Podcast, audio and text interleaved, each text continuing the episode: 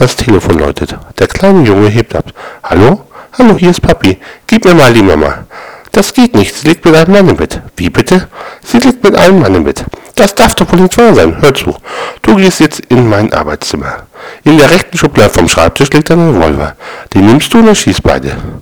Der Junge legt den Hörer hin. Kurz darauf hört man zwei Schüsse fallen. Habe gemacht, Papi. Gut, mein Junge. Und ruf doch mal deine Schwester ins Telefon. Ah, Papi, ich habe doch gar keine Schwester. Oh, Entschuldigung. Falsch verbunden.